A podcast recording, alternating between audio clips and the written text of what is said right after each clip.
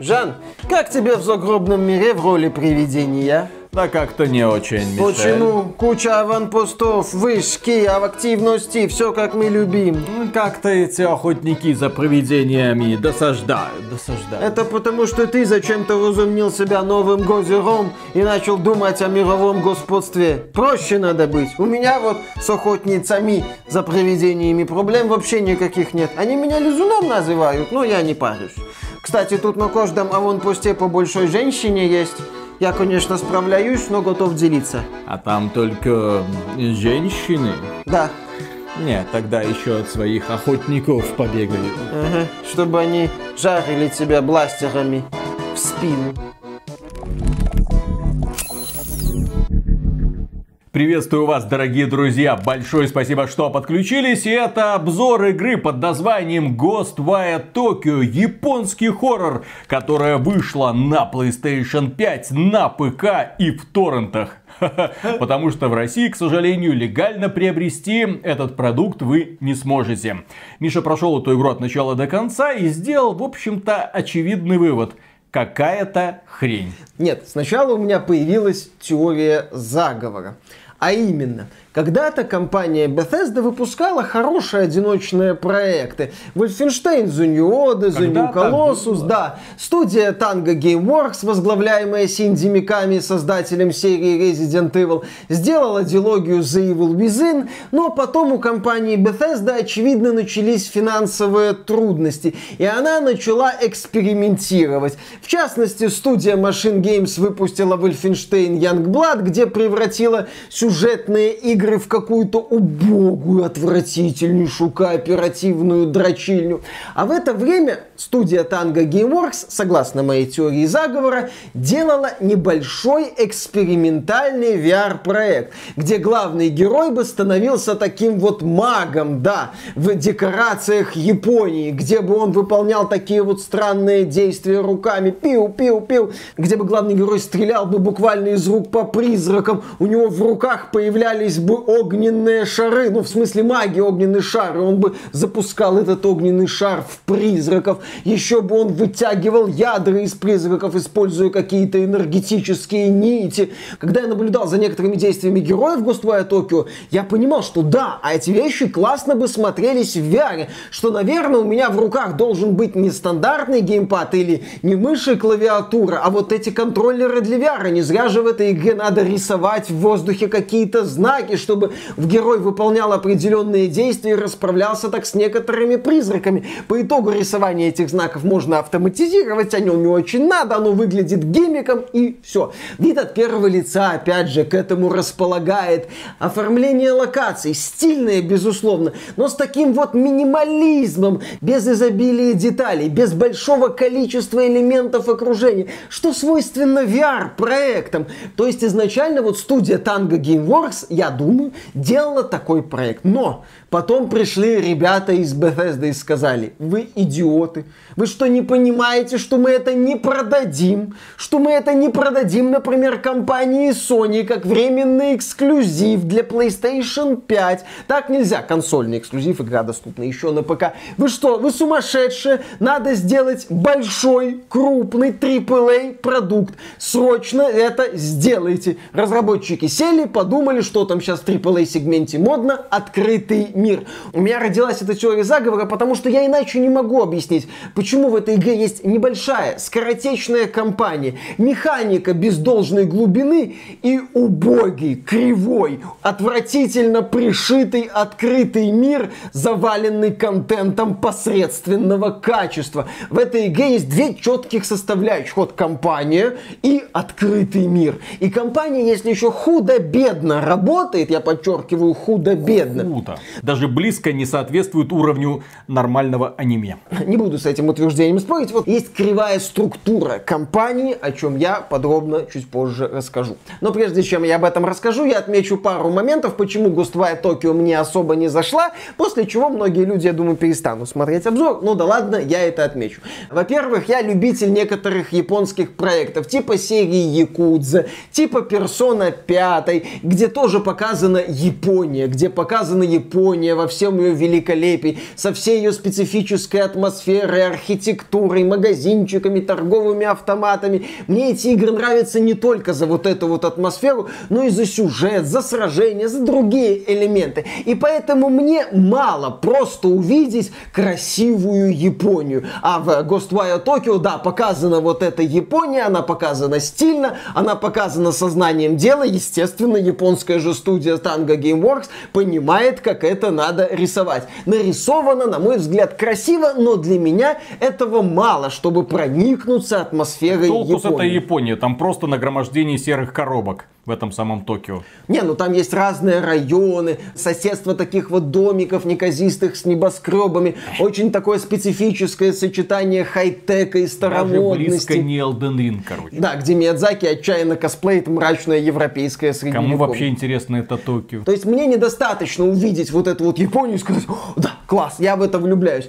И второй момент, небольшой каминг-аут, я не являюсь поклонником триллеров про привидения. Фанат сумерек. Мне нравятся японские хорроры, но мне нравятся японские хорроры типа Silent Hill. Когда японцы создают такую вот, скажем, липкую, неприятную, жестокую атмосферу, злую атмосферу. Когда ты погружаешься в этот мир и понимаешь, что этот мир зверский, что он хватает тебя за горло. Не обязательно, чтобы мне жестью пихали в лицо, как, например, в Resident Evil 7. Нет, мне нравится Silent Hill и первый, и второй. Я обожаю атмосферу этих игр. Но вот японцы умеют создавать атмосферу с грамотными вкраплениями жестокости, где это очень важный элемент общей картины, где вот как в Silent Hill втором, это же по сути психологическая драма, но он не чурается жестокости там, где это надо, в уместных моментах. Это круто, это получается. А такие вот хорроры чисто под привидения, Да это такие, не хоррор. ну не, ну не хоррор, да, это, ну триллер это можно назвать,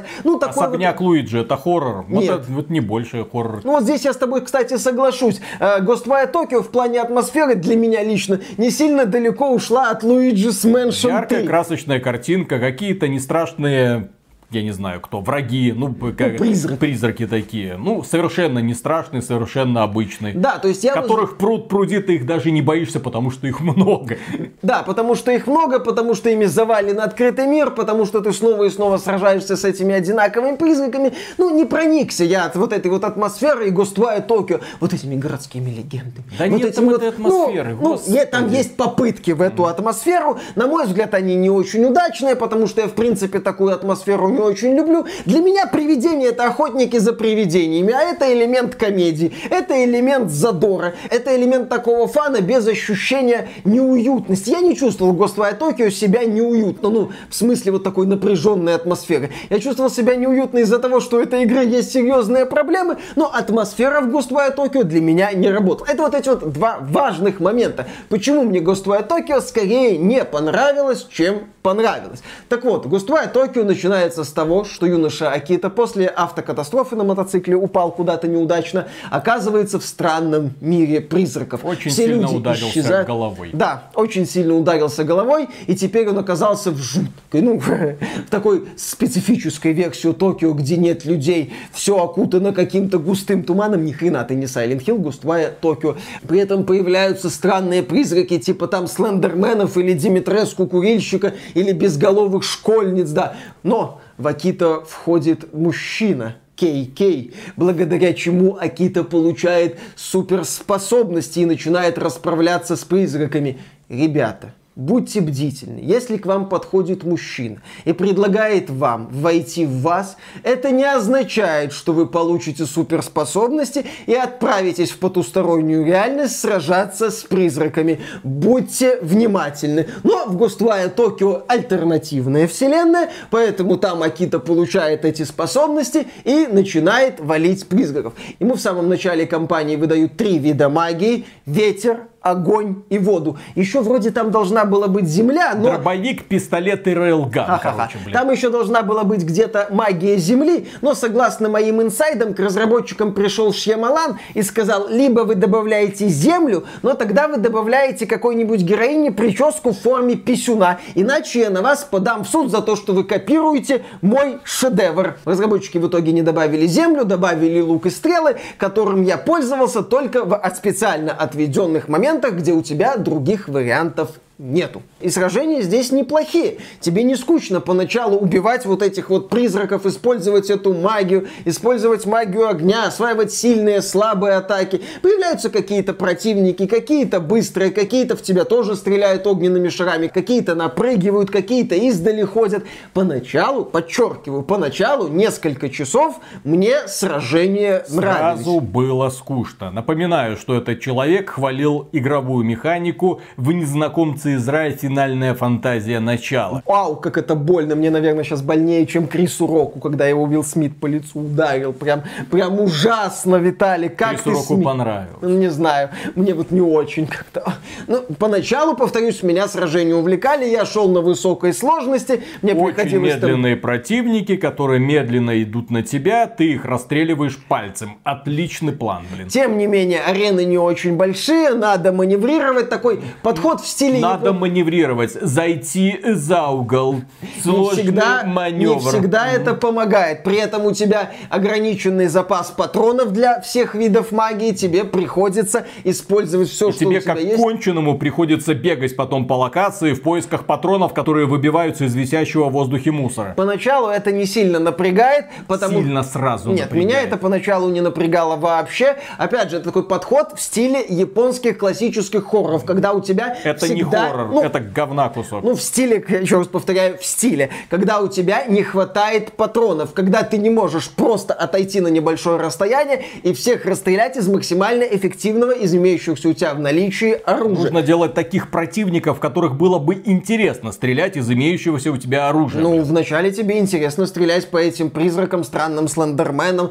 с этим школьницам злобным. По зомби в Resident Evil 2 было интересно стрелять, потому что ты куда стрелял, так он и реагировал. А потом он вставал и снова на тебя шел. А здесь пиу-пиу, пх, рассыпался. Ну вот это вот пиу-пиу рассыпался в купе с малым разнообразием способностей у героя и с малым разнообразием противника. Где-то через часов 6-7 утомляет. Я повторюсь, почему я считаю, что изначально это был небольшой проект, который потом растягивали. То это очень хорошо заметно. Если посмотреть на список способностей, тебе вначале выдают вот эти вот три вида магии, лук и стрелы, а потом боевая система отчаянно бьется головой о потолок, и ты снова и снова повторяешь одни и те же приемы. Разнообразие противников не меняется. Ты снова и снова сражаешься с буквальном смысле слова толстыми призраками, зонтиками. Местной версии Леди Димитреску, хотя да, я знаю, Леди Димитреску это такая вот версия японской городской легенды. Но поскольку Resident Evil Village вышла раньше, поэтому я такое сравнение провожу. Вот ты снова и снова сражаешься с этими большими женщинами, одними и теми же школьницами, школьниками, мужиками в костюмах. Надоедает. Ты видишь, что игре не хватает разнообразия в боевой системе. У игры с этим очень и очень большие проблемы. У игры очень большие проблемы с мини-боссами, которые повторяются и повторяются. Шел шестой час. Миша заметил, что игра однообразна. Нет, к шестому часу я начал уставать от игры. В игре есть, кстати, крутые напряженные сражения на небольших аренах, когда на тебя прет толпа противников. Надо И- маневрировать. На, и в том числе, да. Когда ты бегаешь, понимаешь, что у При тебя... что ты бегаешь со скоростью и- индюшки. Так я же говорю, это элементы японского геймдизайна, когда ты осознаешь то, что герой не очень сильный, но при этом как-то вот выбираешься из этих непростых ситуаций. Ты осознаешь, что у тебя... Ну так, Виталик, в Resident Evil есть моменты, когда ты в комнате 2 на 2 метра бегаешь от одного У зомби. меня в руках дробло. Ага. Я стреляю ему в голову, башка взрывается. Мне весело. Ага, потом- Здесь в этой игре я пальчиками затыкиваю школьниц, и мне описание веселое, блин, а вот от происходящего удовольствия совсем не Ну, получаешь. вначале я получал, потом, как я повторюсь, мне надоело. Здесь встречаются эффектные сцены с перестраиванием реальности. Ты видишь, ты видишь, что определенные элементы разработчиками были продуманы. Момент в стиле Ремеди. Да, Remedy. Внезапная перестройка реальности ради перестройки реальности. Ну зато красиво. Мне нравилось, опять же. Опять же, отдельные моменты ты видишь, что разработчики То продумали. есть, погоди, мне вот такие моменты как раз таки не нравятся. Я не люблю, когда просто красиво. Я люблю, когда вселенная выстроена в голове у авторов. Здесь выстроена вообще вселенная. Здесь фокусы с реальностью. Так главный герой же не в реальности, он в какой-то параллельной реальности. Ну почему нет? В этой параллельной реальности могут происходить такие вещи. А Я почему здесь- они происходят? Мне не нужно все объяснять для того, чтобы получить удовольствие от происходящего. Опять же, это такой японский хоррор с полунамеками и недосказанностями, которые в определенные моменты начинают работать. И мне это нравилось некоторое время. Я же говорю, ты видишь. я же говорю. ну, Да, да, да, вообще. говорит человек, который любит рогалики, тоже мне эксперт, искусствовед, любитель. Vampire Survivors лучше, чем это.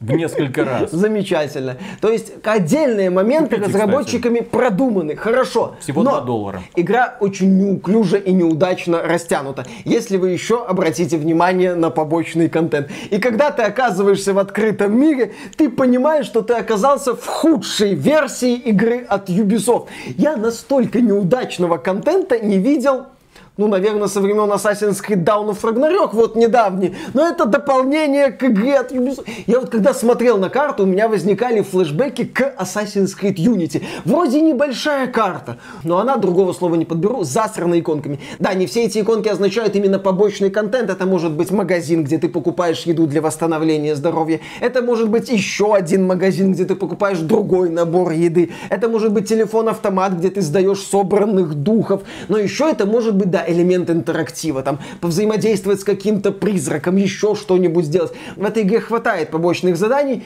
Есть интересные истории в рамках этих побочных заданий. Например, ты оказываешься в комнате стримерши, красной, одухотворенной тоже, где ты там занимаешься изгнанием духов. Встречаешься с мальчиком-музыкантом и выясняется, что в его доме есть призрак композитора, которому не нравится, что мальчик слишком хорошо играет. Ну, еще раз истории интересные есть. Но истории интересные есть, это вот я себе законспектировал.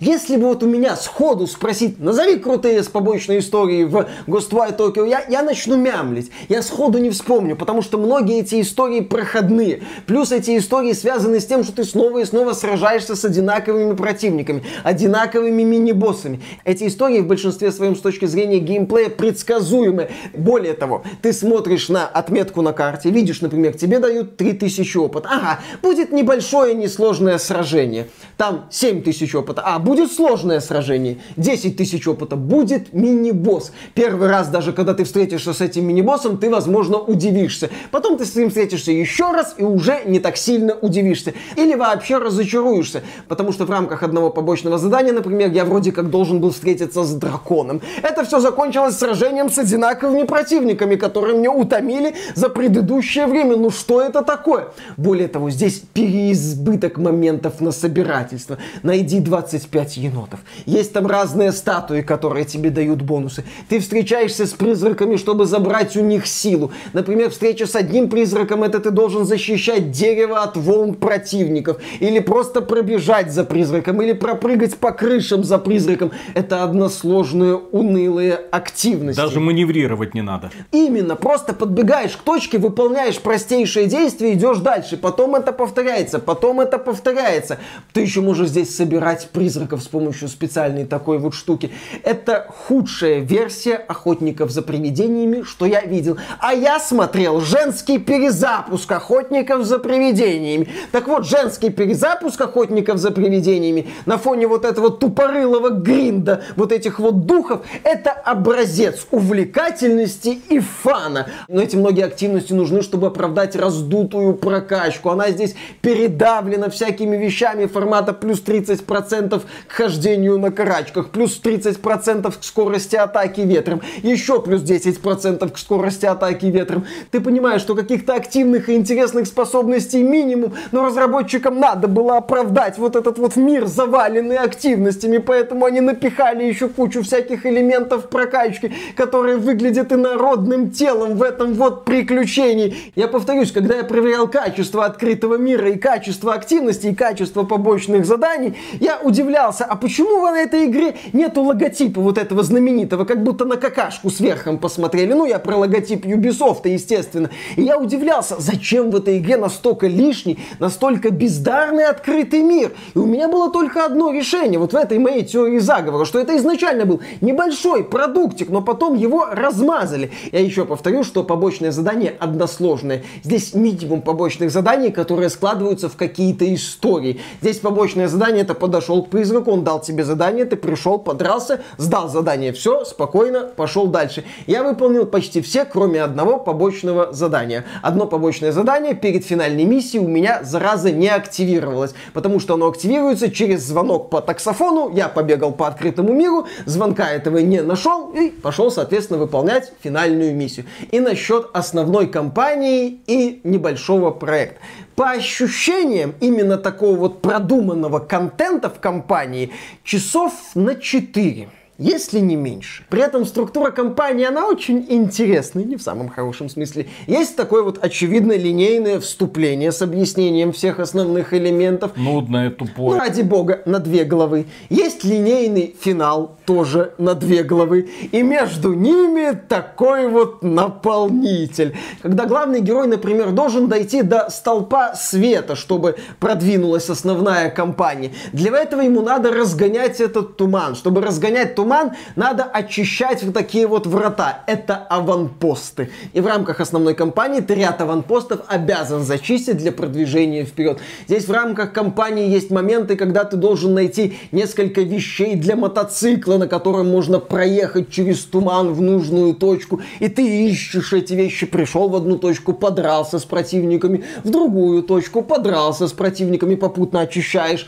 окружение от тумана, защищая аванпосты, естественно естественно. То есть ты видишь такое вот неудачное размазывание компании. От этого и смешно, и грустно одновременно. В компании всего 4 босса. При этом с одним боссом ты дерешься два раза. При этом финальный босс, ну, я бы назвал его невыразительным, проходным. Окей, хорошо. Я провел в этой игре на высокой сложности 18 часов. Я, естественно, весь побочный контент не осваивал. Но с учетом качества реализации этого контента, его здесь могло быть на 500 часов, на 1000 тысячу, на две, на 20 тысяч, елы-палы. При этом сюжет не торопится спасать эту игру. Да, здесь есть вначале вот эта вот затравка, странные ребята в костюмах, в таких вот жутковатых масках, какая-то у них есть цель. Где-то за половину кампании ты кое-как узнаешь мотивацию антагониста, там объединение миров, э, человеческое тело это всего лишь сосуд, там вот эта вот личность Кейкея, который с этим пытался разобраться.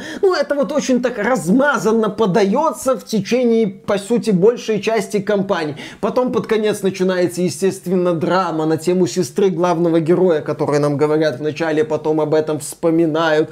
Семья, драма и игра, в общем-то, заканчивается. Сюжет не стал для меня спасательным кругом, ради которого бы я погружался в этот проект, ради которого бы Танго я хотел идти дальше.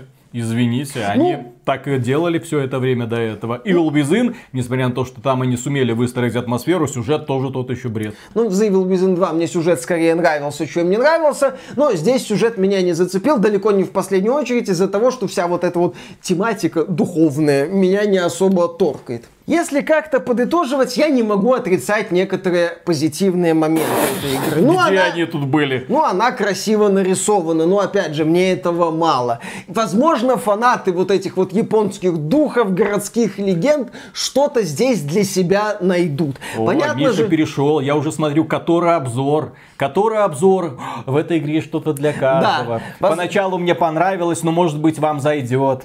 А, опять же, если игнорировать... Нельзя отрицать позитивные стороны этого проекта. Если игнорировать побочный контент... Капздец, блин. Именно Ты вот... уже э, CV отправил в IGN? Тоже ну, все на релокацию, да? Не дождешься. Ага. Неинтересно. Так Опять же, если не осваивать побочный контент, то сражения так сильно не задолбают, естественно, поскольку компания основная здесь скоротечная, и есть шанс, вот, допустим, на нормальной сложности вот пролететь. Вот в реальном времени человек деградирует. Конечно. Уже который обзор подряд. Какой блин, ужас, какой кошмар. Ай-яй-яй. Зато можешь не беспокоиться, к твоим рогаликам не притронусь. Буду mm-hmm. деградировать в нужном направлении, без необходимости играть в эти рогалики. Ну. Есть вещи, которые я прекрасно осознаю, что в Ghostwire Tokyo мне зайти не могли, и не зашли. Я не увидел здесь какой-то глубокой атмосферы, я не проникся декорациями, я увидел сюжет, который большую часть времени спит. Я увидел компанию с неуклюжей структурой, я увидел отвратительное, подчеркиваю, отвратительное наполнение мира с никудышными в абсолютном большинстве побочными заданиями. Я увидел слабую с учетом масштабов при условии освоения побочного контента боевую систему, которой, очевидно, ну не хватает элементов. Ну вы же делаете игру не просто на 3 часа. Если бы у вас игра была на 3-5 часов без попыток в масштаб, я бы, возможно, не задавал таких вопросов. Но у вас же проект с претензией на масштаб, не самый большой, но масштаб. И у вас не хватает элементов механики для такого масштаба. Она у вас слишком простая. Не хватает элементов разнообразия. Примитивный стелс не спасает вообще. Прокачка раздута, сюжет не цепляет. Под конец игра для меня растворилась как привидение. И мне очень обидно. Мне очень обидно за студию Tango Gameworks, которая руководит Синди Миками.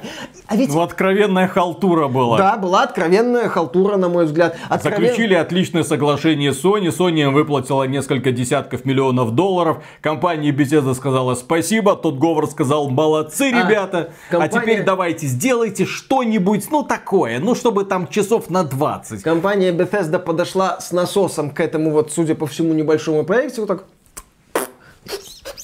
и начала его самым дебильным образом надувать. А ведь какая же ирония, блин. А, в 2014 году студия Tango Gameworks выпустила, на мой взгляд, прекрасный проект The Evil Within. Такой продолжатель идеи Resident Evil с элементами Silent Hill в плане построения атмосферы, с таким вот миром, с вывернутыми наизнанку реальностями и странными происшествиями. Тогда Silent Hill, естественно, уже умер Канами, а серия Resident Evil пребывала в анабиозе, потому что в 2012 году вышел Resident Evil 6, также известный как тупорылая пародия на Майкла Бэя и куча говна. И после этого компания Capcom, несмотря на продажи Resident Evil 6, мощная благодаря мощнейшему пиару, думала, а что нам дальше делать с серией? Мы тут погнались за западными тенденциями, по полной обосрались, как-то надо это все разгребать. И тут выходит Синди Миками со своим Evil Within и говорит, ребята, а я знаю, как делать. Но с тех пор компания Capcom нащупала нужное направление, выпустила годный Resident Resident Evil 7, великолепный Resident Evil 2 ремейк,